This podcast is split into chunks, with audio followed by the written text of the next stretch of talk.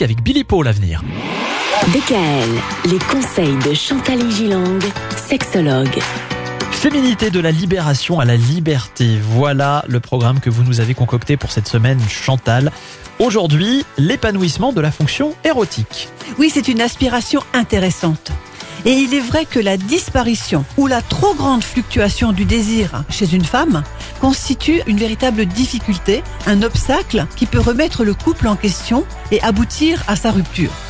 Si autrefois les relations extra-conjugales du mari étaient davantage admises, enfin on n'en parlait pas, il n'en est plus de même finalement actuellement. À présent, la sexualité et l'érotisme se vivent au sein du couple. Alors qu'avant, souvent, Avant- c'était euh, le confort, le repère, le lieu familial. Et puis pour le reste, on s'éclate ailleurs. Voilà. Hein les hommes et les femmes sont donc actuellement responsables et sujets de leur désir parce qu'il s'est instauré finalement un contrat d'exclusivité sexuelle.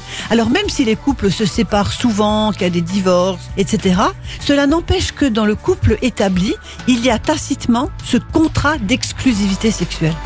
Et ce qui veut dire qu'il faut tout faire ensemble. Et si on s'interroge sur qu'est-ce que c'est que la féminité, c'est-à-dire qu'est-ce qui vous fait être une femme?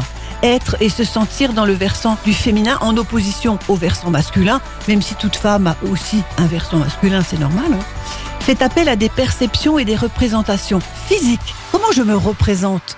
Physiquement en tant que femme.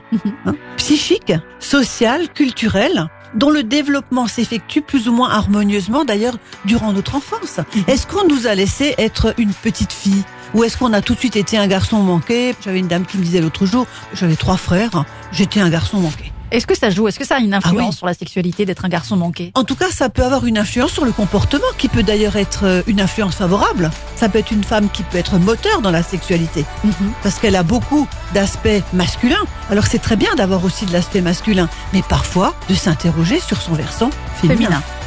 Et de nombreuses représentations de l'idéal féminin sont véhiculées par la mode, par les époques.